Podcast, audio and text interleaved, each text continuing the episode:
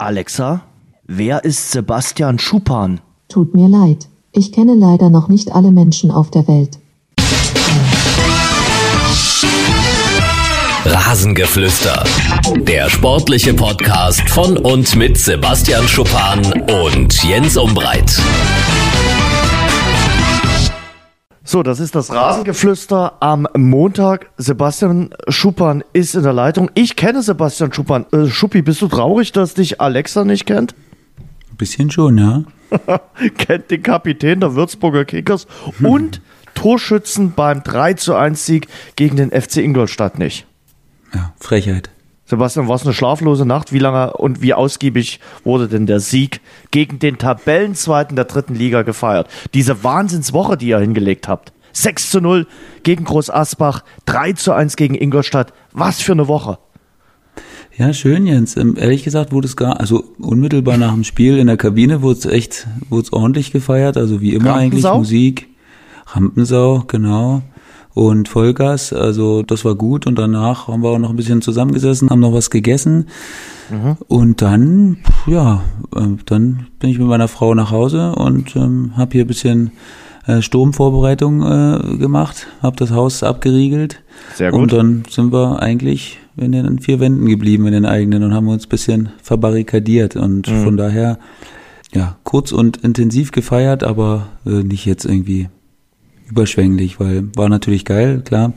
Letztes Mal, als bevor wir aufgenommen haben, ähm, hatten wir eine Niederlage, jetzt äh, sind wir mit zwei Siegen reingekommen und das ist natürlich geil auf jeden Fall. Und äh, jetzt nochmal ganz wichtig, auch gegen Ingolstadt zu Hause mal eine Mannschaft von oben geschlagen zu haben. Das war auch wichtig für uns, für unser Selbstverständnis und auch für unser Vertrauen in uns selbst und ähm, ja, spielen jetzt aber allerdings äh, Freitag direkt schon wieder. Von ich daher weiß, haben wir jetzt Münster. gar nicht zu viel Zeit, äh, uns jetzt da irgendwie feiern zu lassen. Von daher wird es eine kurze Woche. War denn Felix Magath mal in der Kabine? Der war ja gestern auf der Tribüne in Würzburg, äh, der neue Fußballchef. Äh, hat der auch mal in der Kabine dann vorbeigeschaut oder hat er dann auch das Weite gesucht nach dem Spiel? Der hat nicht in der Kabine vorbeigeschaut, Jens. Okay. Ähm, also ich habe es auch nur in der Telekom-Zusammenfassung äh, danach gesehen, dass er auf der Schön, Tribüne dass du den Partner nennst. also, ja, stimmt, sorry. Kein ähm, Ding. Aber nee, sonst äh, hat er sich nicht blicken lassen. Okay. Ähm, ja, du hast schon gesagt, es ist stürmisch draußen. Also äh, Sabine äh, wirbelt ganz schön das Orkantief.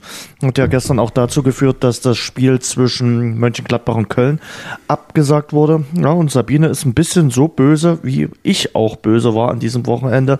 Also ich sag mal so, das größte Highlight aus positiver Sicht war die Roulade meiner Mutter gestern. Äh, ansonsten war es äh, aus sportlicher Sicht ein bedauernswert schlechtes Wochenende. Auch darüber werden wir reden, auch über meine schlechte Laune sicherlich.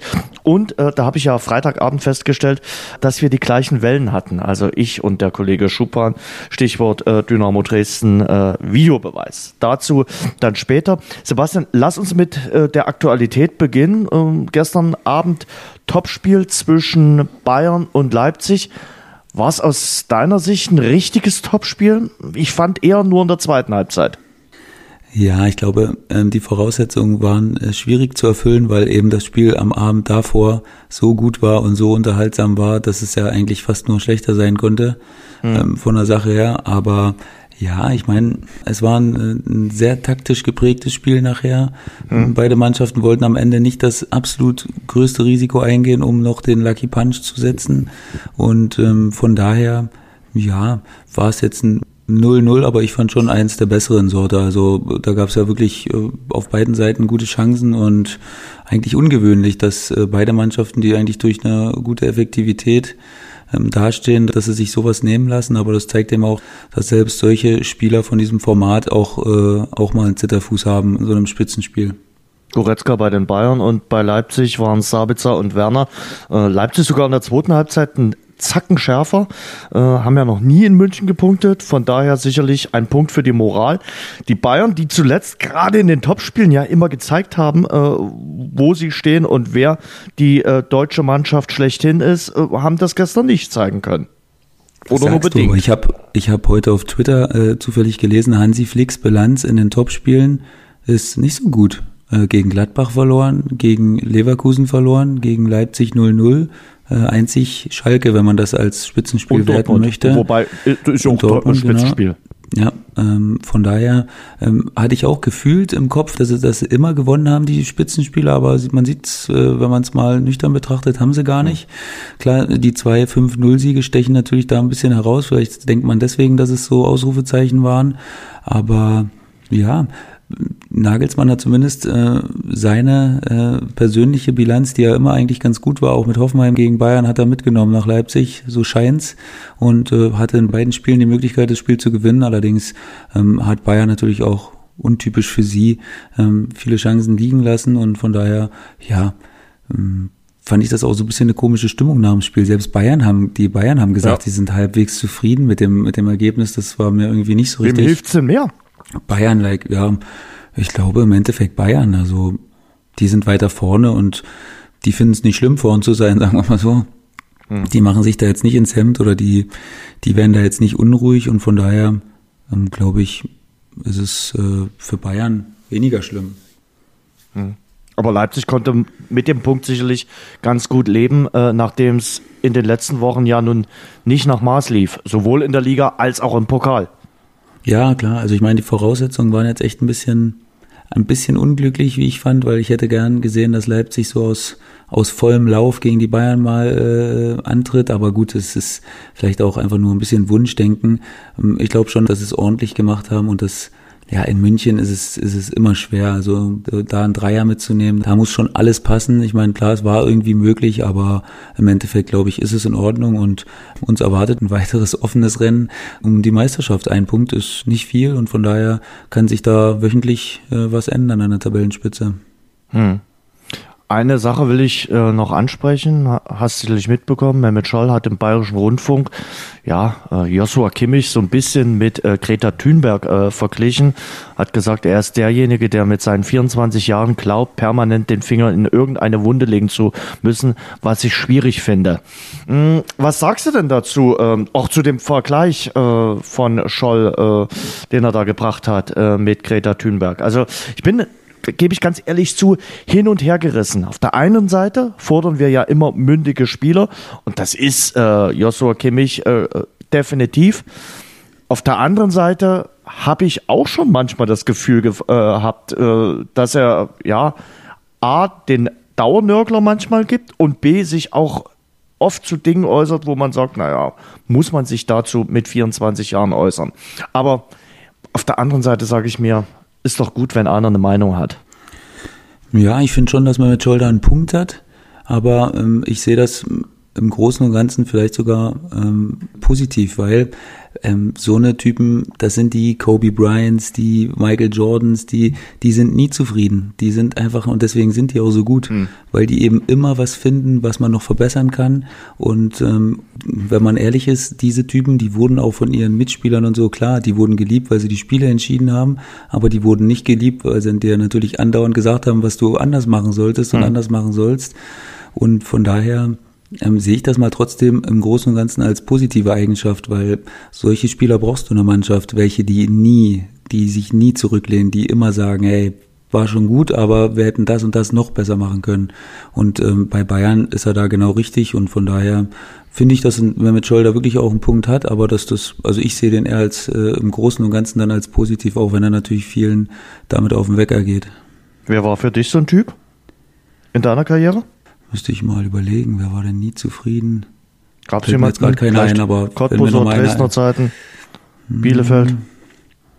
Naja, aber vielleicht habe ich da auch nicht hoch genug gespielt, dass es so einen absolut Besessenen gab, der so richtig immer was zu nörgeln hatte. Nee, würde mir jetzt im Moment gerade keiner einfallen, aber wir sprechen ja noch eine Weile, vielleicht kommt mir noch ein goldener Gedanke. Hm.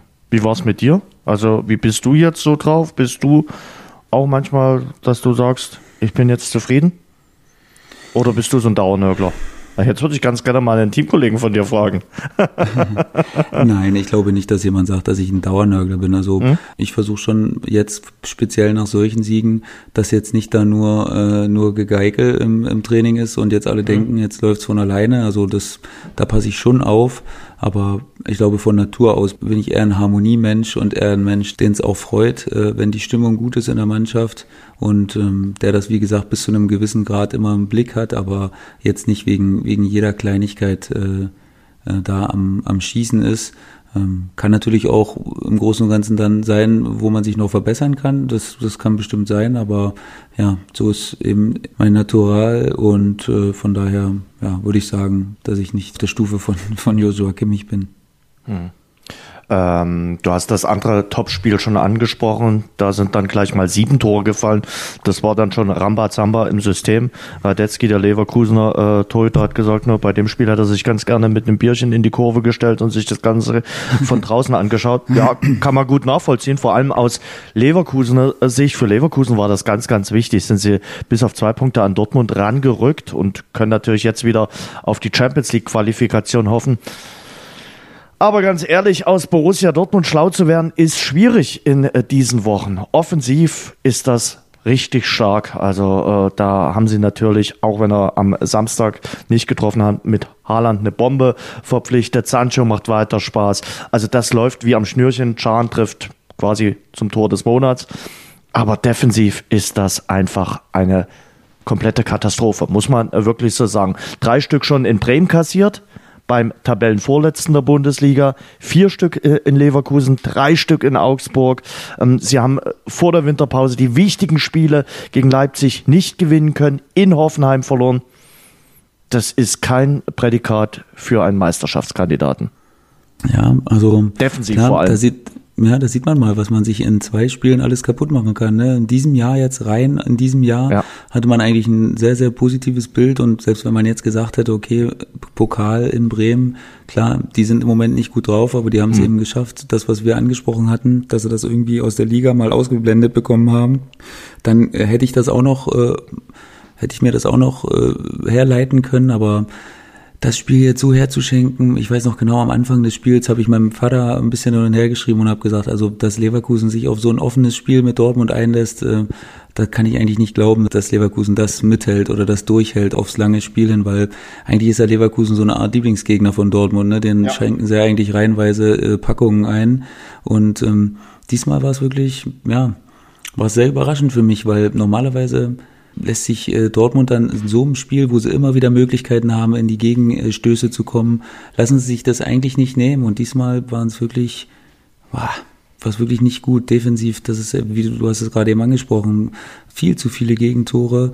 Und ähm, das ist wirklich was, wo du nicht Meister wirst damit oder da wirst du nicht mal Zweiter oder Dritter mit, äh, wenn das so weitergeht. Da müssen sich arge Gedanken machen und da muss Lucien Favre jetzt äh, nochmal gucken, wie die Zusammenstellung da jetzt ist und vielleicht da nochmal ein, zwei Sachen ändern, auch in der Abstimmung.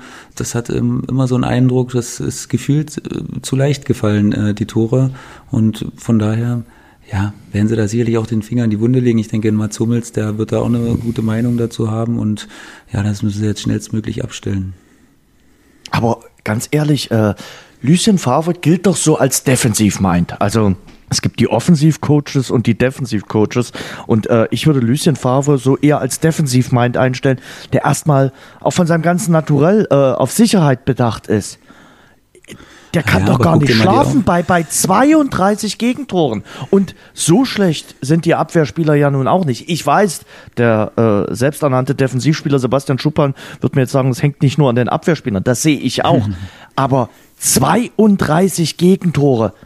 Boah heftig. Naja, ich sag's dir mal so, Jens. Ich meine, du musst mal gucken, was für Leute äh, da jetzt gerade in der aktuellen Aufstellung spielen, ne? Und was für wirkliche Abwehrspieler. Also ich meine, die im Kopf immer zuerst haben, ey, Absicherung, Sicherung, kein Gegentor kriegen, Ordnung, lass uns in der Ordnung mhm. stehen. Das, äh, das sind vielleicht drei Mann. Das ist vielleicht Sagadu gewesen, äh, Hummels und Akanji und vielleicht noch Witzel der auch Emre immer Can, äh, glaube ich, würde ich auch würde ich auch dort einordnen ist ja, für mich auch genau, eher kannst du noch so. schon kann man kann man noch dazu ziehen, aber der Rest der Rest versucht immer, immer, immer zuerst an die Offensive zu denken, was man denen mhm. ja auch nicht verübeln kann, weil das einfach, das ist Birki einfach ihre größte Qualität. ja, Birki. Ja. Äh, das ist ja auch ihre gewisse Qualität. Mit einem Brand kannst du nicht sagen, oder dem, also das wäre fatal, glaube ich, als Trainer zu sagen, ey, du musst nur defensiv knüppeln und dann äh, gucken wir mal, was offensiv geht. Das ist halt seine, der will den Ball haben und der will mit dem Ball schöne Sachen machen. Und von daher, das hört sich vielleicht immer noch ein bisschen doof an, aber da fehlt mir immer noch jemand dazu, zu Hummels und vielleicht Witzel, ähm, der da das Heft so ein bisschen in die Hand nimmt und der sagt, hey, Brandt, Sancho, jetzt zurück, erstmal in die Ordnung, lass uns erstmal gucken, dass wir, dass wir gut stehen und dann der, mit dem Ball, das, das, da braucht eh keiner sagen, mach du das oder mach du das. Das ist, das ist aus einem Guss, was, was die da teilweise veranstalten. Das ist nicht zu verteidigen oftmals, weil das so, so großartige Bewegungen sind und mhm. so ein Spielwitz, da wärst du ja verrückt, wenn du denen das nehmen würdest. Aber diese defensive Grundhaltung, ähm, ja, ich meine, was hat damals bei Bayern, was hat Arjen Robben und äh, Ribery erst zu richtigen Weltklasse-Spielern äh, werden lassen? Nachher, als sie den Blick, dass als sie auch die Defensivarbeit hatten. Ja. Früher sind die vorne stehen geblieben und haben gesagt, oh, hier mach mal Alaba hinten und Lahm, ihr macht das schon, viel Glück. Genau. Richtig gut sind die erst geworden, mhm. als, als der Rückwärtsgang auch gestimmt hat. Und von daher, das musst du eben reinkriegen. Und aber das geht nicht von heute auf morgen. Und äh, ja, ob da jetzt dann am Ende Lucien Favre der richtige Trainer dafür ist, ich meine, wenn es gut läuft, dann sagen alle, ja, ist ja klar mit der Mannschaft, äh, da muss ja gut laufen. Also die sind ja so talentiert. Und ja, wenn es jetzt nicht läuft, kriegst du sofort wieder auf die Mütze. Ja, also ich glaube, das ist keine Beziehung, die, die noch sehr, sehr lange halten wird. Wobei sehr, sehr lange jetzt äh, auch. Das, das ja. ist, glaube ich, äh, keine äh, gewagte Prognose. Ich glaube, im Sommer ist eh Schluss. Also da kann passieren, was will möglicherweise, wenn sie Meister werden, aber davon sind sie momentan weit entfernt. Ansonsten glaube ich, wird der Verein versuchen, nochmal einen Neuanfang zu starten. Und es ist eben auch, und das gehört heute auch mit dazu, die Außendarstellung von Favre, wie er sich gibt. Ähm, ich weiß, das Wichtigste ist das Innenverhältnis. Ähm, aber ich hatte mir jetzt auch mal äh, im Januar die äh, Dokumentation von Amazon angeschaut die ist von der Qualität überschaubar, würde ich mal sagen. Ganz so viele Internas erfährt man da nicht. Also da merkt man schon, wann die Kamera reingehen durfte und wann nicht. Also das ist mir ein bisschen zu wenig. Aber selbst die wenigen Momente, da merkt man schon, wie Favre tickt. Und ich glaube, das ist ein sehr, sehr angenehmer Zeitgenosse. Ein Gentleman durch und durch. Aber ob er mich so packen würde, wenn ich 25, 26 oder ja, sie haben ja viele ganz junge Spieler, 18, 19 wäre, weiß ich nicht, weiß ich wirklich nicht, ob er so der Einheits ist, der dann in der Halbzeitpause sagt, jetzt gehen wir hier raus, jetzt äh, geben wir nochmal Vollgas und jetzt äh, packen wir sie. Das ist er aus meiner Sicht nicht. Und ich glaube, so einen bräuchte es auch. Das ist schwierig für mich. Also ganz ich weiß ehrlich. Nicht, aber denkst du zum Beispiel, dass Jupp Heynckes ein anderer äh, Typ so ist, dass der hin so und sagt, wieder hey, glaube ich schon mal. Dass der so ausrastet vor Ich glaube schon, aber dass er die Ansprache gewählt hat. Und ich glaube, die Spieler sind in der Saison 2012, 2013 für ihren Jupp durchs Feuer gegangen, weil das der stimmt. sie gepackt hat. Ich glaube, äh, der ist dann so ein Grand Seigneur geworden. Ich glaube auch, Ottmar Hitzfeld ist nicht der äh, Einheizer aller Jürgen Klopp, aber ich glaube, auch Ottmar Hitzfeld hat dann die richtigen Worte gefunden und hat wirklich punktuiert äh, die Ansprache gefunden und dann sind die gelaufen, die Jungs. Ich sage ja, das ist Gefühl. immer mein, mein beliebtes äh, Wort Moderation. Das ist das ja. Allerwichtigste in diesem Verein, dass du Spieler 13, 14, 15 hinter dir hast und dass die sagen, ey, ich spiele zwar nicht, aber der Trainer ist ein geiler Typ, der hat einen Plan, der, der versucht, dass alle bei der Stange bleiben und der, der bekommt das auch hin. Glaubwürdig. Genau. Genau. Ja, das, das, war ja früher das, fehlt, das große Credo von Mourinho. Favre. Äh, der, für ja. den sind alle durchs Feuer gegangen früher. Da gab es nie ein schlechtes so Wort. Ist. So, mhm. ja, dann äh, so. Und bei Jürgen Klopp, na, da brauchen wir nicht drüber reden. Also, ich glaube, Jürgen Klopp findet sogar der vierte Busfahrer vom FC Liverpool top, weil äh, der einfach gut drauf ist und immer einen schönen Spruch hat. Äh, und aber auch Arbeit dahinter steckt. Also es ist, glaube ich, viel zu, zu naiv, nur zu denken, Klopp ist nur der große Motivator. Er ist auch ein Taktikfuchs. Also mit Guardiola wohl aktuell der kompletteste Trainer, den es auf dem Weltmarkt gibt. Aber lass uns zurückkommen zu Borussia Dortmund. Ich bin der festen Meinung, dass die im Sommer was tun werden. Sie hätten möglicherweise schon eher reagiert, wenn irgendein Kandidat auf dem Markt wäre. Aber ich glaube, sie schauen sich um. Ich glaube auch, ich glaube auch, da fehlt Also ich glaube, den Verantwortlichen fehlt dann im Großen und Ganzen auch so die Überzeugung selbst von Favre, die er nach außen hin ja nie gibt. Er sagt ja, er fühlt sich ja auch sichtlich immer unwohl mit diesen Meisterschaftsansagen. da sagt er ja immer, ja, nee, ich habe das nie gesagt und ja. aber ich glaube, das gehört dazu wenn du die Bayern auf lange Sicht attackieren willst, dann musst du auch diesen Glauben an dich selbst haben. Das geht nicht ohne. Du kannst nicht immer nur sagen, ja, wir sind die Jäger und da fühlen wir uns wohl. Nee, wenn du die Bayern attackieren willst und wenn du Meister werden willst, dann musst du auch überzeugt von dir sein und auch mal frech sein und auch mal, ja, vielleicht auch mal übers Ziel hinausschießen. Das machen die Bayern auch. Das gehört dazu.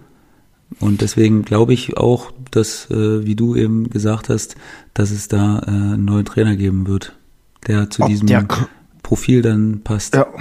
Ob der Florian Kohfeldt äh, heißt, wage ich aber auch zu bezweifeln. An dem sollen sie ja mal letztes Jahr so vorgefühlt haben, weil der nun den gleichen Berater wie Jürgen Klopp hat. Ich glaube, Florian Kohfeldt hat momentan ganz andere Sorgen. Also, ja, also schön, dass mit dem Pokalerfolg gegen Borussia Dortmund war, aber das war ja dann nur mal der berühmte One-Night-Stand, also im Pokal. Jetzt sind sie im Pokal weiter, spielen bei Eintracht Frankfurt sicherlich auch nicht das Wunschlos von Werder Bremen. Hm. Aber in der Liga sieht's natürlich boah, richtig bescheiden aus. Also die Situation ist beängstigend und Kofeld hat ja nach dem Spiel gegen Union Berlin, nach der 0 zu 2 Niederlage gesagt, er hätte schon im Mannschaftsbus ein schlechtes Gefühl gehabt. Hm. Ja, aber das sind halt immer so, im Nachhinein äh, interpretierst du dann vielleicht auch ein bisschen, ein bisschen zu viel rein in solche Sachen hm. wo du dann sagst, ey, da war es mir vielleicht zu ruhig und aber wenn du nachher gewinnst, sagst, ey, das war eine Top-Konzentration, da hm. hättest du eine Stecknadel fallen hören lassen können, so konzentriert waren alle, also da würde ich jetzt nicht zu viel reininterpretieren. Ja, aber, aber, es war natürlich sehr, sehr unglücklich, dass Mainz gewonnen hat aus Bremer Sicht, weil ja. jetzt sind es aufs rettende Ufer vier Punkte und äh, das konnten sie jetzt nicht, nicht wirklich gebrauchen, obwohl du natürlich sagen musst, ähm, ich meine, in so einem Spiel gegen Union zu Hause, da durfte man halt auch mal gewinnen an Bremens Stelle. Also ganz ehrlich, äh, Werder Bremen mit dem Pokalsieg im Rücken, das muss doch auch einen gewissen Rückenwind geben. Aber überhaupt nicht. Also die Mannschaft wie ausgewechselt. Liga und Pokal komplett unterschiedliche Latschen. Also und ja, in der Liga, das haben wir letzte Woche schon besprochen. Ja. Na klar, du hast ja dann wieder dieses Kontrastprogramm. Ne? Du konntest da relativ druckbefreit aufspielen, hm. weil natürlich Dortmund mit einem riesen Rückenwind kam und jetzt kommt Union. Ne? Da wartet nicht äh, jeder auch nur äh, das geringste Scheitern, sondern ähm, ja, da erwarten sie eben einen Sieg und Union hat genau das gemacht, was sie machen wollten. Die waren super eklig, mega giftig in den Zweikämpfen, haben genau in Bremens Wunden reingestochen, immer wieder Nadelstiche gesetzt, immer wieder eklig gewesen und nachher dann die Tore gemacht und ja, Bremen lässt sich Woche für Woche auch auffressen von den Gegnern oftmals. Die Gegner wissen mittlerweile, wie du Bremen packen musst. Du musst die dauernd in Zweikämpfe verwickeln, immer wieder äh, im Zweikampf sein, eklig sein, dazwischen mähen, denen keine Sekunde Platz lassen, weil das Bremen ist eine Fußball, ist eine richtige Fußballspielende Mannschaft. Die lassen mhm. den Ball gern laufen, aber wenn du wenn du denen den Spaß am Spielen nimmst, dann ist das nicht ihre Hauptexpertise, da den Kampf anzunehmen und da sich wieder ins Spiel zu fighten. Und das können eben alle anderen Mannschaften im Abstiegskampf deutlich besser als Bremen. Die nächsten Gegner von Werder heißen in Leipzig. Dann kommt mhm. Gott sei Dank Borussia Dortmund. Da können sie ja äh, gewinnen, äh, weil Dortmund liegt ihnen ja. Dann geht's mhm. zweimal gegen Frankfurt, einmal in der Liga, einmal im Pokal, einmal zu Hause, einmal auswärts. Und dann geht's gegen Hertha BSC. Boah, das ist ein schönes Kellerduell, denn Jürgen Klinsmann hängt ja auch äh, noch dort unten drin. Also so richtig klar wäre ich aus der Geschichte Klinsmann und Hertha BSC. Äh, auch noch nicht. Äh, also Klinsmann spuckt ja große Töne. Diese Hauptstadt hat einen großen Verein verdient. Ja, diese Hauptstadt hat auch einen großen Flughafen verdient. Äh, aber das klappt ja überhaupt nicht mit Klinsmann. Also äh, das ist ja eine ganz trostlose Veranstaltung gewesen, äh, die Niederlage gegen Mainz 05. Und ähm, nur große Töne zu spucken, bringt auch nichts. Ja, ist eine sehr schwierige Situation jetzt gerade, weil man hat sich unter der Woche natürlich auch ein bisschen verbaut. Man hat eigentlich eine lange Zeit äh, ein gutes Spiel gemacht. Äh, man muss natürlich dazu sagen, an dem Abend, das war echt ein schöner Pokalabend, ne? Dortmund und äh, gegen in Bremen und Schalke gegen Hertha waren echt zwei tolle Spiele. Mhm. Da, ähm, die hätte ich gern beide nacheinander geschaut, so, so wie die Qualität dann war. Ähm, aber ja, da hätten sie sich sicherlich auch nochmal einen Schub mitnehmen können, wenn sie das dann mit nach Hause geschaukelt hätten. Und ähm, ja, jetzt gegen Mainz, äh, pff, das war sicherlich auch schwierig und da ging mir nämlich schon wieder ähm, gleich wieder das Messer in der Tasche auf, weil das war äh, eine Situation, ich weiß nicht, ob du es gesehen hast, Da pfeift er keinen Abseits übrigens. Der rennt zum Ball hin, der lässt einen Meter vorm Ball, äh, sagt er sich, oh ne, jetzt gehe ich doch nicht hin, lässt den äh, Unisivo durchstarten und der wird dann umgemäht von Boyata, äh, nur im Vergleich zum Dynamo-Spiel. Ne? Das war, der ist wirklich zum Ball gegangen und hat in letzter Sekunde sein lassen. Also da hätte man eher Abseits geben können ähm, als beim Dynamo-Spiel, aber da rede ich mich jetzt schon wieder in Rage, Jens. Da reden wir ja später nochmal drüber. Ich denke schon. als Vergleich sehen. Ich weiß nicht, ob du es gesehen hast, die Szene. Weißt ja, du, ja, habe ich gesehen. Aber buh, mhm. ich, ich fand auch äh, die eine Szene beim äh, Dortmund-Spiel, also das erste 3 zu 2 von Sancho, muss man das abpfeifen? Weiß ich auch nicht, ob man das abpfeifen muss. Also, äh, aber ich habe mich an diesem Wochenende mit dem Videoassistenten dann irgendwann begnügt. Die machen in ihrem Kölner Keller ihren äh, Scheiß, sage ich jetzt mal, sitzen dort da beim testen Tee, essen ein paar Nüsschen und äh, denken, oh, jetzt müssen wir einkaufen, äh, wir müssen ja auch eine Daseinsberechtigung haben. Aber lass uns nochmal zurückkommen zu äh, Hertha BSC. Hm, Klinsmann hat dann aus meiner Sicht antizyklisch reagiert. Mancher könnte ja sagen, ja, macht er jetzt ein Straftraining? Nein, er hat gesagt, wir brauchen jetzt erstmal zwei freie Tage. Hm. Das ist ein bewusst gewähltes Instrument, was wir zum Beispiel auch hin und wieder mal machen. Ich meine, du hast jetzt drei Spiele gehabt in einer Woche. Hm was bringt's dir da jetzt äh, drauf zu trainieren? Das würde im Endeffekt nur kontraproduktiv sein. Du erhöhst das Verletzungsrisiko exorbitant, weil nach drei Spielen und viele der Jungs werden drei Spiele gemacht haben, äh, da bist du einfach drüber, da bist du kaputt, da brauchst du mal ein, zwei Tage Pause oder wenigstens einen Tag. Und von daher, ja, würde ich da jetzt auch nicht, äh, würde ich jetzt da auch nicht draufhauen und sagen, wie kann er sowas machen? Der hat das jetzt nicht gemacht, um nach Huntington Beach zu fliegen. Also das ist auch klar. Der hat sich da schon bei was gedacht und äh, ja, klar, hofft natürlich, dass die Spieler das dann am nächsten Wochenende zurückzahlen.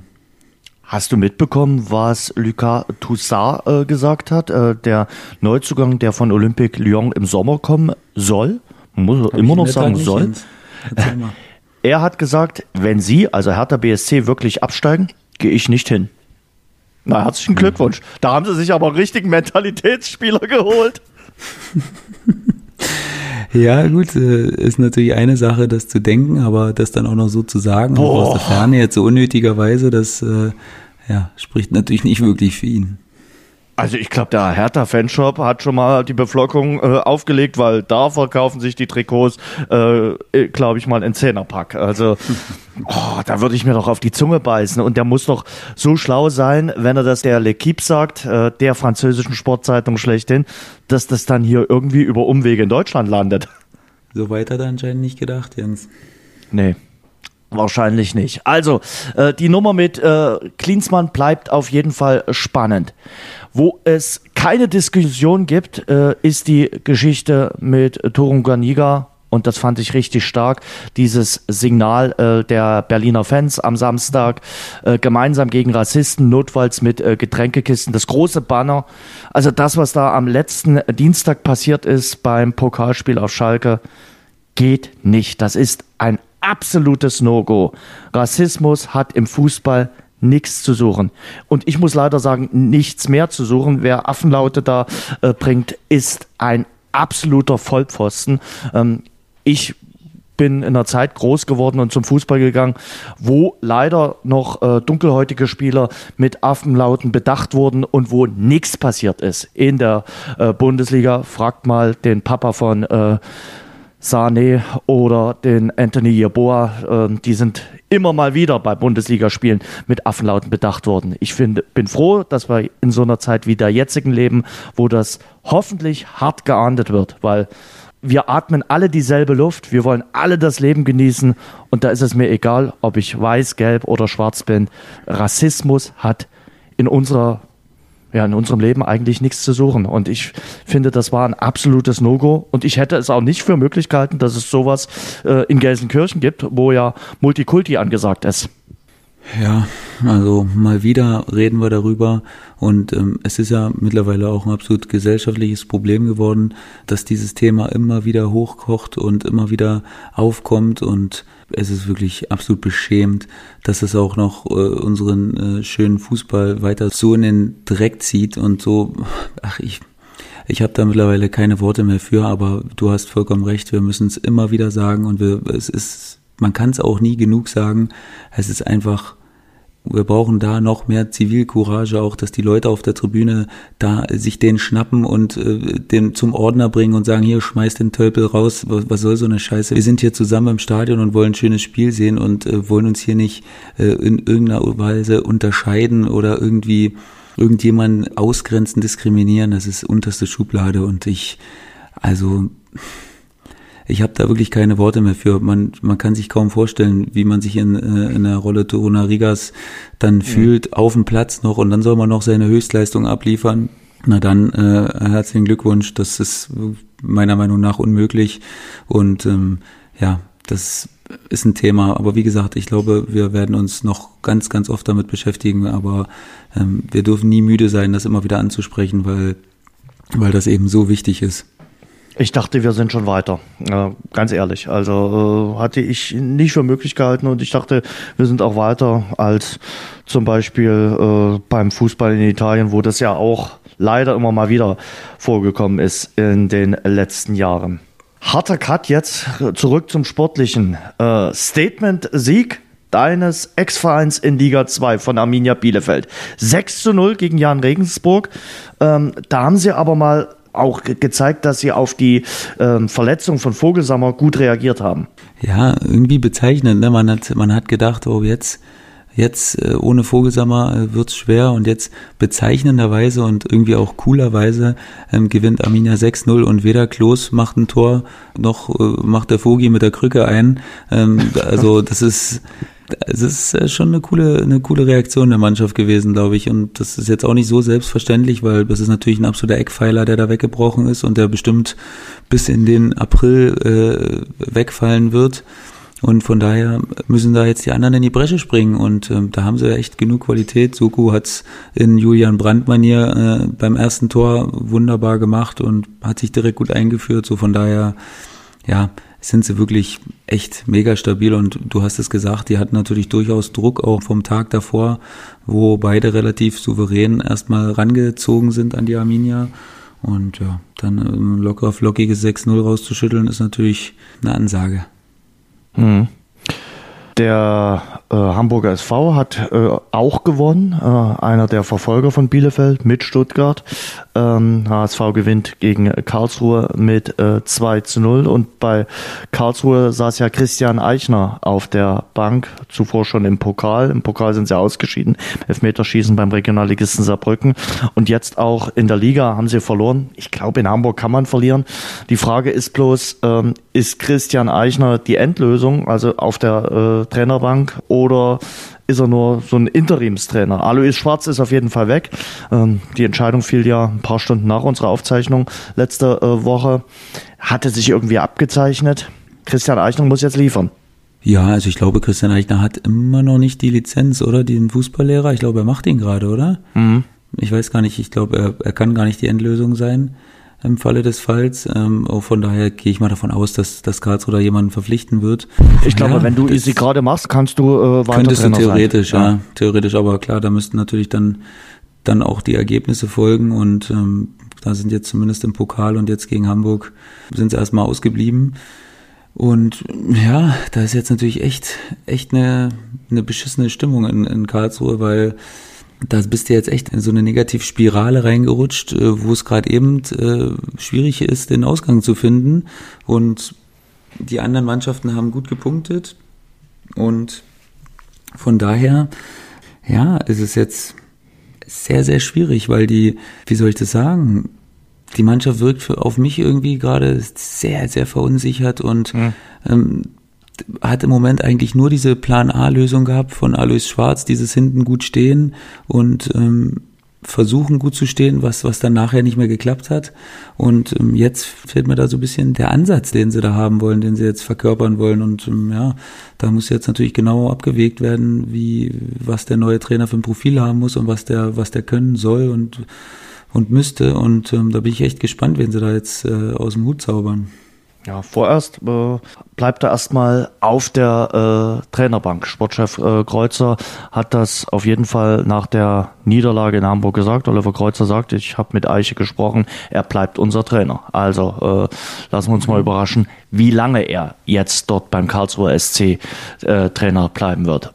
Und dann kommen wir na, nicht zu meinem Lieblingsthema, aber äh, ich glaube schon, dass wir darüber nochmal sprechen müssen. Wir hatten einen regen Austausch am äh, Freitagabend, äh, der Kollege Schuppan und ich, äh, und zwar beim äh, 2 zu äh, 3 von Dynamo Dresden gegen Darmstadt 98. Zunächst mal vornweg, also ähm, es wäre zu einfach, die Niederlage von Dynamo Dresden einzig und allein am Schiedsrichter an Michael Bacher festzumachen, weil man richtig schlecht in der ersten Halbzeit war, vor allem defensiv. Äh, das, was in den ersten zwei Spielen 2020 gut funktioniert hat, hat da überhaupt nicht funktioniert. Das war wieder so ein Rückfall in längst vergessene Zeiten. Aber in der zweiten Halbzeit hat die Mannschaft dann das 2020er Gesicht gezeigt, hat eine furiose Aufholjagd gestartet, ähm, schießt das 2 zu 3 durch Schmidt, erzielt das 3 zu 3 aus Schmidt, dachten alle, ich auch. Ich habe bei der Radioreportage wirklich laut gebrüllt. Und man muss ja in Zeiten des äh, Videoassistenten schon immer vorsichtig sein. Aber ich war mir richtig sicher, an dem Tor ist nichts faul. Das zählt. So. Und dann kam Michael Bacher, ist zur Seitenlinie gegangen, hat sich das Ganze nochmal auf seinem Bildschirm angeguckt, äh, unterstützt von dem Videoassistenten. Und ganz ehrlich, Sebastian, ich weiß bis jetzt noch nicht, warum das Tor so richtig zurückgenommen äh, wurde. Ja, klar, abseits, er hat seinen Gegenspieler etwas gestoßen. Ich war auch äh, erst am Samstagabend in der Lage, mir das überhaupt mal richtig anzuschauen. So wütend war ich.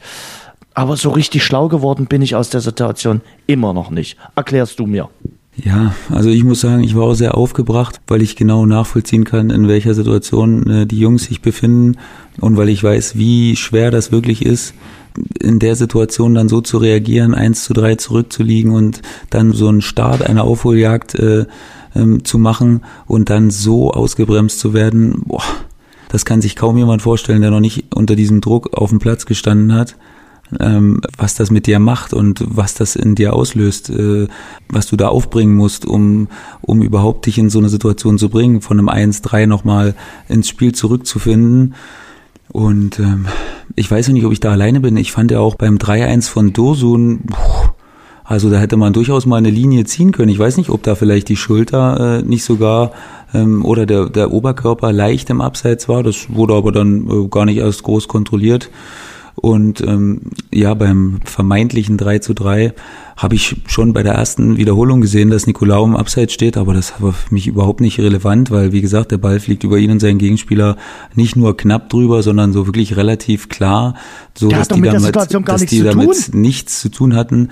Und ich kann mir auch immer noch nicht äh, herleiten, wie, er, wie der äh, Schiri dann sagt, dass Nikolaou äh, seinen Gegenspieler mit ja. diesem Mini-Block, das kann man ja nicht mal einen richtigen Block nennen, den er da gemacht hat, gehindert hätte, in die Situation noch hätte eingreifen zu können. Also das da muss man schon eine sehr äh, angereicherte Fantasie haben, um sich das so hinzubiegen. Naja, und dann noch dazu die rote Karte nachher. Selbst wenn das Tor nicht zählt und Dynamo noch zu elf bleibt, dann werde ich, hätte ich immer noch eine Chance gesehen, zumindest einen Punkt zu holen nachher. Und ähm, klar, sollte man jetzt nicht den Fehler machen und nur den Schiri dafür in die Pflicht nehmen. Ähm, aber ich würde es ich würd's ja schon mal einen Anfang finden, wenn der sich mal danach dazu äußern äh, sollte, weil wenn ich äh, wenn ich da Bockmist mache, muss ich mich auch da hinstellen und sagen, hey, das war so scheiße. Ist das. Und so ist äh, das. dann bin ich auch manns genug und sage, hey, ja, war einfach scheiße. Was soll ich da jetzt großartig sagen? Aber das, sich dann genau still und heimlich im Wagen, ja. im Wagen sich zu verabschieden und äh, so sagen, hier, ich sage nichts heute, ja, das macht die Sache nicht klarer. Und ähm, vielleicht würde das manchmal ein bisschen Spannung rausnehmen aus so einer Sache, wenn man, wenn sich der Schiri danach hinstellen würde und sagen würde, hey, ich mache auch nicht alles richtig, habe ich mir angeguckt, habe in dem Moment was gesehen und äh, war nicht richtig. Tut mir leid, dann fühlst du dich jetzt nicht wirklich besser, aber du weißt zumindest, dass derjenige sich auch ärgert darüber. Aber so äh, spekuliert man leider viel und äh, es kommt einem so vor, als wenn, als wenn äh, die schnell das Weite gesucht haben. Davon kannst du fest ausgehen. Die äh, Kommunikation äh, von Bacher muss äh, auch sehr äh, monoton gewesen sein. Äh, er muss auch keine Diskussion zugelassen haben. Auch nicht mit dem äh, Kapitän von Dynamo, mit Florian Ballas. Hat wohl so gesagt, äh, der Einzige, der auf dem Platz was zu sagen hat, bin ich. Ähm, und das finde ich dann schon relativ arrogant, auch ein arrogantes Rangehen. Man kann ja einem Kapitän, der sicherlich aufgebracht ist, in der Situation dann auch mal erklären, warum denn äh, das Tor aberkannt wurde, warum es eine rote Karte gibt. Ich glaube, speziell dann auch bei der roten Karte wollte er zeigen, dass er ganz besonders dicke Corones hat und äh, da jetzt auch noch die rote Karte gibt, um äh, so richtig zu zeigen, was er für ein starker Schiedsrichter ist. Und genau das, was du gerade gesagt hast, auch Schiedsrichter können Fehler machen. Wir alle machen tagtäglich Fehler, aber man kann sich dann auch danach hinstellen und sagen, Freunde, heute war offenbar nicht mein bester Tag und das lege ich nicht nur bei diesen beiden äh, äh, Szenen fest, sondern der hatte grundsätzlich einen schlechten Tag. Ich habe heute keinen guten Tag gehabt, tut mir leid, äh, beim nächsten Spiel versuche ich besser zu pfeifen, objektiver. Ja. Weil auch bei der roten Karte, ich meine, ich weiß nicht, ob man das mit strengster Regelauslegung dann für sich so sehen kann, dass das rot ist, aber ich fand, da war die Zeitlupe ein bisschen eher nachteilig für, äh, für den Kollegen oder für den Stürmer. Ich weiß, Marquinhos heißt er, ne? Hm? Ja. Ähm, weil in Spielgeschwindigkeit hat er wirklich nur versucht, ein bisschen zu stochern und der Torwart kam eben in äußerster Geschwindigkeit raus und das hat nachher in der Zeitlupe so gewirkt, als ob er da, aber das war weder ein gestrecktes Bein, ja noch Sohle, so. noch offene Sohle, der wollte einfach nur sich den Ball rausspitzeln Richtig. und äh, also dafür rot zu geben, das, das entbehrt mir äh, jeder Grundlage einer Entscheidung, also wirklich, ich bin damit überhaupt nicht einverstanden gewesen. Das mhm. ist für mich nicht mal eine kannrote Karte, das ist für mich ganz klar maximal gelb. Genau. Markinok hat nach dem Spiel dann auch äh, gepostet, hat gesagt, natürlich nicht der äh, Einstand bei Dynamo, wie ich mir vorgestellt habe. Es war meine erste rote Karte überhaupt. Also das ist jetzt auch keiner, der dafür bekannt ist, dass er äh, Platzverweise Angro äh, bekommt. Und aus meiner Sicht auch überhart reagiert. Ähm, der Kollege äh, bei The Zone, der die Zusammenfassung gemacht hat, hat bei beiden Szenen gesagt, äh, ja, harte Entscheidung, aber man könnte es geben. Ähm, ich glaube, die Meinung hatte er relativ exklusiv, sowohl äh, beim gegebenen Tor für Darmstadt als auch äh, bei der äh, roten Karte. Und das sehe ich jetzt nicht nur durch die schwarz-gelbe Brille. Ich will auch nochmal sagen, Darmstadt hat ein richtig starkes Auswärtsspiel äh, geboten. Dynamo war in der ersten Halbzeit schwach, aber ich sage auch, wenn das 3 zu 3 gegeben wird, was regulär war, dann äh, gewinnt Dynamo möglicherweise sogar das Spiel. Viel Konjunktiv. Aber dieser Videobeweis, er raubt mir meine letzten Haare und ich habe nicht mehr viele. Er raubt mir wirklich auch meine letzten Emotionen, äh, weil es macht's nicht besser. Und äh, jetzt sagen alle, ja, aber er korrigiert ja Fehler. Ja, er korrigiert eben keine Fehler. Er macht noch Fehler rein in das Spiel. Und dann lieber dritte Liga, da passieren sicherlich auch Fehler. Gestern äh, Chemnitz gegen Halle, ähm, da kann man auch äh, drüber diskutieren, ob das dann ein Elfmeter ist, aber äh, dann lieber so. Ja, bin ich deiner Meinung, Jens. Also im Moment äh, sehe ich auch nicht zu viele Argumente für den Video Assistant Reverie und ähm, sehe halt, weil ich auch immer den Vergleich habe jetzt. Das ist eigentlich ganz schön, dass ich den mhm. Vergleich von uns äh, äh, zur zweiten und ersten Liga habe und gefühlt gibt es bei uns nicht mehr oder weniger äh, Ungerechtigkeiten, äh, als da äh, in den ersten oberen Ligen. Und von daher bewahren uns wir zumindest die ganzen Emotionen, dass wenn ein Tor fällt, dass es dann auch noch wirklich ein Tor ist und wir uns da sicher sein können. Weil wenn ich überlege, dass heute den Torjubel, den ich mit Fabio Kaufmann gemacht habe, nach dem äh, zweiten Tor, wenn ich den gemacht hätte und äh, nachher das Tor nicht gezählt, da hätte ich mir auch gedacht, was, was bist denn du für ein Idiot? Warum machst du denn so einen Mist, wenn du nachher das Tor nicht zählt? Also das hätte ich schade gefunden.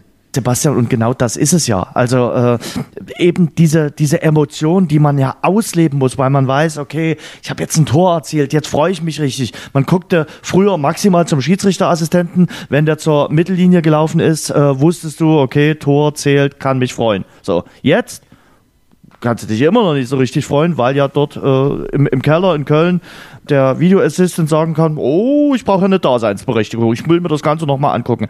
Und das, das ist ja bei fast jedem Tor mittlerweile so. Und was mich auch nervt, ganz ehrlich, bei glasklaren Abseitsentscheidungen heben die Schiedsrichterassistenten trotzdem nicht mehr die Fahne, weil sie sagen, ja, es könnte ja dann vielleicht doch kein Abseits gewesen sein, wir lassen das durchlaufen. Irgendeiner erzielt ein äh, Tor, dann heben sie die Fahne und dann wird das Ganze nochmal überprüft, wo es eigentlich klar ist.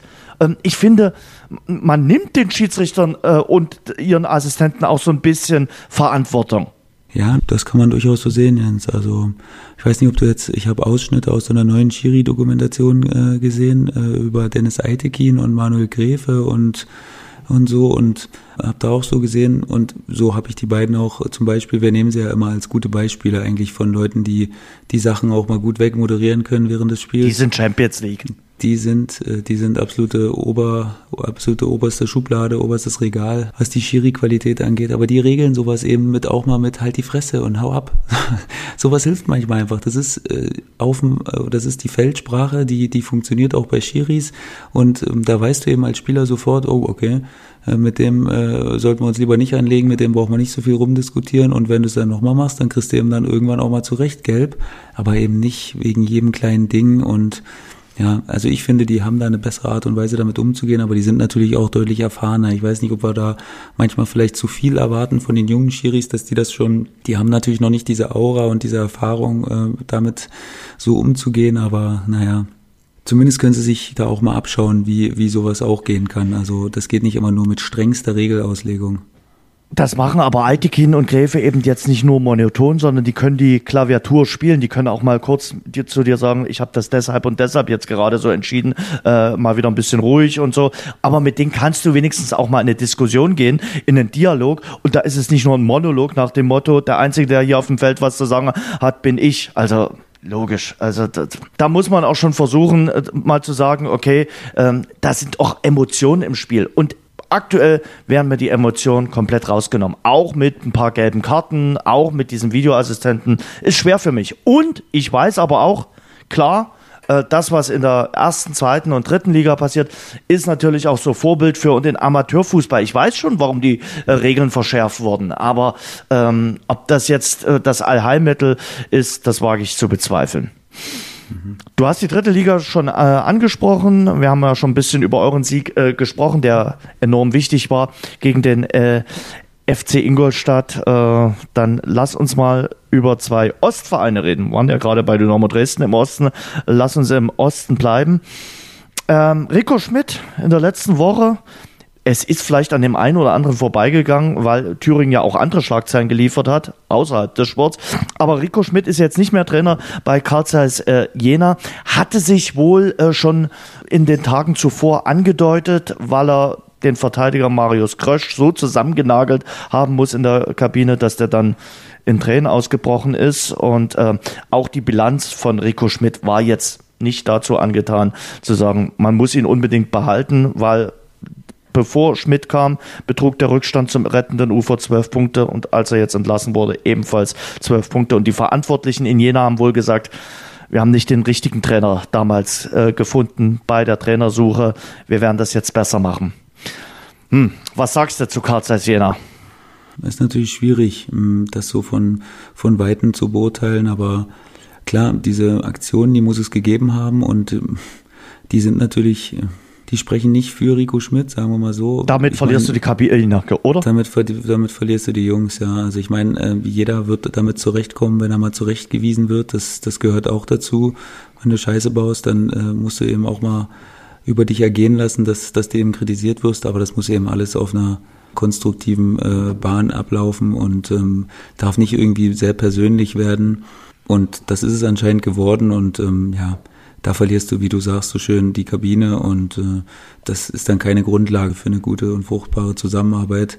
Und von daher ist es jetzt natürlich äußerst schwer für Jena, äh, weil du musst ja jetzt quasi zweigleisig so ein bisschen planen. Du musst jemanden finden, ja. der dann auch das Zepter in der Regionalliga bei einem möglichen Abstieg ähm, schwingt und ähm, ja, das ist jetzt erstmal nicht so einfach, weil es natürlich immer so äußerst ungewiss ist, wer bleibt, wer, wer kommt und äh, wen kannst du noch äh, behalten, wer will überhaupt bleiben und ähm, von daher, ja, fand ich eigentlich die Verpflichtung von Aitaj Zulu richtig, richtig gut und ähm, jetzt muss man natürlich gucken, ja, wer da jetzt Trainer wird und äh, wie die das dann äh, irgendwie vereinen können. Der Punkteschnitt von, äh, von Rico Schmidt war natürlich besser als davor, aber ich glaube immer noch ähm, Großen und Ganzen äh, nicht äh, so, dass, ja. dass du mit dem Punkteschnitt dann die Klassen halten würdest. Ja. Renny Klingbeil ist jetzt äh, erstmal Interimstrainer, der wird aber Interimstrainer bleiben, weil der tatsächlich keine Lizenz hat und äh, man wird jetzt, und Sebastian hat es schon durchklingen lassen, einen Trainer suchen, äh, der dann auch im äh, Sommer äh, die ganze Sache in der Regionalliga übernehmen kann und soll. Es ist sicherlich keine einfache Trainersuche jetzt, weil du musst ja wirklich gucken, mit wem gehen wir dann äh, die neue Saison der Regionalliga an. Aber natürlich ist das dann auch der Trainer, mit dem du wahrscheinlich absteigen wirst und das Fleckma haftet dann an so einem äh, Trainer. Ich habe äh, einst als Dynamo Dresden äh, 2006 abgestiegen ist äh, mit Peter Packold, der hat gesagt äh, zu mir irgendwann mal, ja, das, das haftet an einem, weil man ist der Abstiegstrainer und das steht dann halt auch so in der Vita drin. Mhm. Ja, wobei ich ja immer auch ein Freund bin, durch so eine Krise durchzugehen äh, und ich glaube, dass das auch so ein, also wenn die Fans merken, dass jemand sich wirklich für den Verein interessiert und sich auch nicht von einem Abstieg, was ja wirklich eigentlich das Schlimmste ist, was passieren kann, ähm, dass man sich davon auch nicht abbringen lässt, äh, alles zu tun, um vielleicht diese Sache auch wieder auszumerzen. Das ist ja, das ist eigentlich immer eine Sache, ähm, die einem gut zu Gesicht steht, wenn du sagst, hey, ich habe die Scheiße mit eingebrockt, jetzt will ich auch versuchen, äh, das wieder gut zu machen. Ähm, ich glaube schon, dass das, wenn das halbwegs funktioniert, äh, ein stärkeres Band am Ende noch entwickeln kann, aber das ist eben, na klar, das Fleckma hast du erstmal und wenn du danach nicht das das in die richtige Richtung lenken kannst, dann ist es natürlich doppelt schlimm. Aber wie gesagt, es äh, kann auch, es kann auch eine Stärkung sein deiner Position, wenn, äh, wenn mhm. Leute merken, dass du dich drum scherst, was, was im Verein passiert. Und Thorsten Siegner beim Hallischen FC. Also äh, drei Ligaspiele äh, jetzt äh, verloren in diesem Jahr. Im äh, Landespokal gegen Germania Halberstadt ausgeschieden. Ähm, ich glaube, Halle hatte durchaus nochmal geliebäugelt, so richtig äh, eingreifen zu können in den Aufstiegskampf. Äh, das können sie sich aber jetzt mal gediegen abschminken. Also äh, spätestens nach der gestrigen 0 zu 3 Niederlage beim Chemnitzer FC. Ja, ich muss ganz ehrlich sagen, ich habe das nicht für möglich gehalten. Ich habe äh, Halle immer als so stabil empfunden und ähm, ja, im Moment ist es echt, es ist echt wie verhext ähm, sind auch in so einer, in so einer Phase drin, wo, wo nichts funktioniert, wo, wo alles zusammenkommt, wo neue Spieler jetzt geholt wurden, die irgendwie natürlich nahest ihren Platz finden müssen und ähm, haben so ein bisschen die altbewährte Hierarchie durcheinander gewirbelt und irgendwie haben sie damit auch zu kämpfen und ähm, ja, gefühlt ist es sehr, sehr unruhig und ja, ich bin sehr gespannt, wie, wie Thorsten Siegner das jetzt, das jetzt handeln wird, weil das ist so eine richtige erste Krise, seit er bei Halle ist jetzt, äh, wo natürlich in der Zeit auch die Ansprüche gewachsen sind, weil man sich natürlich sehr, sehr gut verkauft hat, äh, bis vor drei, vier Spieltagen und in der Vorsaison natürlich auch. Und ja, das, das ist sehr interessant für mich jetzt zu sehen, wie sie, wie sie damit umgehen, weil klar, von der, vom Papier her sind sie immer noch eine sehr gute Mannschaft, aber so dieses, was Halle so richtig stark gemacht hat, dieses ganz eklige und dieses äh, sehr, sehr enge und diese gute Teamchemie, das ist ihnen gefühlt im Moment ein bisschen abhanden gekommen. Wird auf jeden Fall äh, spannend, wie es dort weitergeht. Das ist die erste echte Krise für Thorsten Siegner beim Hallischen FC. Mhm. Äh, bin mal gespannt, wie er die dort meistern wird. Ja, ich auch. Die Nachspielzeit. Weil wir gerade bei den Trainern sind, ähm, Handball hast du bestimmt mitbekommen letzte Woche. Christian Prokop, nicht mehr Bundestrainer bei der deutschen Nationalmannschaft es sah schon schwer nach einem Handstreich aus, also was da der Deutsche Handballbund gemacht hat. Niemand wusste davon. Ähm, die waren auch die Spieler überrascht. Nur das Präsidium hat entschieden, ähm, Alfred Gislason zum neuen Bundestrainer zu machen. Eins muss man mal sagen. Alfred Gislason ist ein Top-Trainer. Über dessen Qualität als Trainer müssen wir gar nicht diskutieren. Äh, siebenmal deutscher Meister, mehrfach Pokalsieger, Champions League-Sieger mit äh, Magdeburg und Kiel. Der wäre wohl weg gewesen in den nächsten Tagen. Der russische Verband war wohl schwer an Gislason interessiert. Und äh, na klar, wenn einer bei Kiel so erfolgreich äh, gewesen ist, dann denkt man äh, als deutscher Verband auch mal über den nach. Aber nach dem, wie man sich äh, geäußert hatte nach der Europameisterschaft, die mit Platz 5 aus meiner Sicht und mit den vielen Verletzten gar nicht so schlecht war, weil man eben gegen die beiden Top-Teams äh, verloren hat, gegen Spanien schlecht gespielt, gegen Kroatien ordentlich gespielt, nah dran gewesen ist, an einem Sieg äh, dann unglücklich verloren hat Boah, da fällt es mir richtig, richtig schwer und ich kann auch durchaus verstehen, dass Christian Prokop aber mal richtig sauer ist auf den Verband, auf die Art und Weise und äh, ja, wie da mit ihm umgegangen äh, worden ist in den letzten Tagen. kann ich aus meiner Sicht nicht nachvollziehen. Auch, und das gebe ich auch zu, wenn ich mit Christian Prokop nie so richtig warm geworden bin als äh, Bundestrainer, weil er schon sehr verbissen immer wirkte, wenig äh, so dieses Glücksgefühl, auch mal so ein bisschen Lächeln über sein Gesicht gehuscht ist, das hat mir ein bisschen gefehlt. Aber so richtig vorwerfen kann man ihm ja nach der letzten Europameisterschaft aus meiner Sicht nicht. Ja, äh, ich bin jetzt nicht zu, zu weit drin im Handball, um mir jetzt da ein, ein tiefgründiges Urteil zu erlauben. Aber die Art und Weise, ja, ist zumindest bedenklich und ähm, stillos. Du hast es, es gerade schon, du hast gerade schon schön ausgeführt und ähm, dem ist eigentlich fast nichts hinzuzufügen von meiner Seite. Das ist ein Thema, was sich immer wieder häuft, auch in letzter Zeit dass man anscheinend nicht äh, Sachen wie zwei vernünftige Menschen oder wie vernünftige ja. Parteien miteinander klären kann, dass man nicht sagen kann, hey, das war jetzt nicht gerade das Gelbe vom Ei, was wir uns erhofft haben. Ähm, wir suchen eine andere Lösung. Ich weiß nicht, was immer daran so, so, so fürchterlich schwer ist. Das Problematische ist ja, Sie haben ja in Österreich äh, nach der Hauptrunde in Wien gesagt, wir gehen auf jeden Fall mit Christian Prokop in die Olympia-Qualifikation. Und dann sage ich mir, ein Mann, ein Wort, dann muss man mhm. auch zu seinem Wort stehen. Dann kann man doch nicht zwei Wochen später sagen, April, April, wir machen jetzt hier die Rolle rückwärts. Auch wenn man natürlich mit äh, Gislason einen Top-Trainer auf dem Markt hat. Aber das geht aus meiner Sicht nicht. Man muss doch auch noch mal zu Worten und zu, zu, zu äh, bestimmten Aussagen stehen. Mhm, ja, das ist leider eine Sache, die noch äh, oder zu selten in der heutigen Zeit gibt. Dass Sachen gesagt werden und 24 äh, Stunden später sind die schon wieder sowas von äh, Vergangenheit. Ja, ich, ich finde es traurig, ehrlich gesagt. Und ich glaube nicht, dass das der richtige Weg ist. Ähm, weil jeder hat das auch als Spieler oder in jeder Situation nicht mal, das ist ja aus dem Arbeitsleben auch so, man will eigentlich nicht mehr als, als die Wahrheit wissen und äh, wenn es dann so ist, dann ist es so, dann äh, kann man sich trotzdem danach aber noch in die Augen schauen, aber wenn das alles so, ja, über irgendwelche Halbwahrheiten äh, streckt, dann ist das, dann ist das einfach nicht schön und wie du sagst, stillos. So sieht das aus. Also, dann schauen wir mal, was uns die nächste Woche bringt. Ähm, die nächste Woche ist noch unter der Woche fußballfrei. Klar, wir haben heute das Montagabendspiel. Äh, da spielt Holstein Kiel gegen St. Pauli. Äh, Jena gegen Zwickau ist wohl noch nicht ganz entschieden, ob es stattfinden kann, wegen äh, Sabine. Mhm. Unsere nächsten Einsätze, ich schaue am Mittwoch mal beim Volleyball vorbei. Äh, die Volleyballerinnen des Dresdner SC spielen gegen die Roten Raben Vilsbiburg. Äh, bin am Freitag am Millerntor. St. Pauli gegen Dynamo Dresden. Dynamo Dresden hat noch nie in Hamburg gewinnen können. Weder gegen St. Pauli, weder gegen den großen HSV, noch gegen die U23 des HSV. Also in Hamburg ist noch ein weißer Fleck für die Sportgemeinschaft Dynamo. Vielleicht ist ja der 14. Februar 2020 dazu angetan. Der ja, und am Sonntag. Übrigens. Sehr schön. Ist bei dir, ich hoffe, ich hoffe, wie, wie machst du das? Also, wir sind ja unter uns, deine Frau hört ja jetzt nicht rein. Wird da äh, der Fleurobmann äh, in Würzburg vorbeischauen oder wie machst du das? Weil du bist ja ab Donnerstag auch unterwegs äh, nach Münster und bist wahrscheinlich, lass mich rechnen, nicht vor Mitternacht wieder zu Hause. Also den Valentinstag muss Frau Schupan ohne Sebastian verbringen.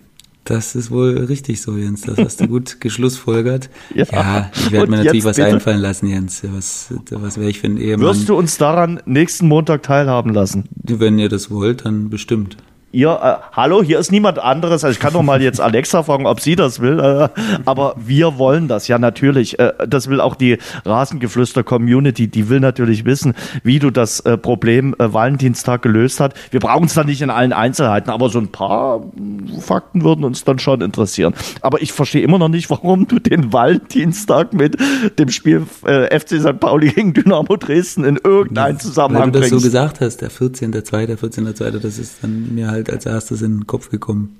Wahnsinn, das ist wunderbar. Gut, äh, dann schauen wir, dass wir aus dem Valentinstag wirklich einen Tag äh, zum Verliebtsein äh, machen und vielleicht, ja, die St. Pauli-Fans mögen jetzt mal weghören, äh, wird es auch eine selige Rückfahrt dann vom Millantor äh, nach Hessen. Sonntag dann übrigens Handball für mich und äh, dann ist auch bald wieder Montag und dann hören wir beiden uns wieder und vielleicht weiß ja bis zum nächsten Montag auch Alexa, wer Sebastian Schuppan ist.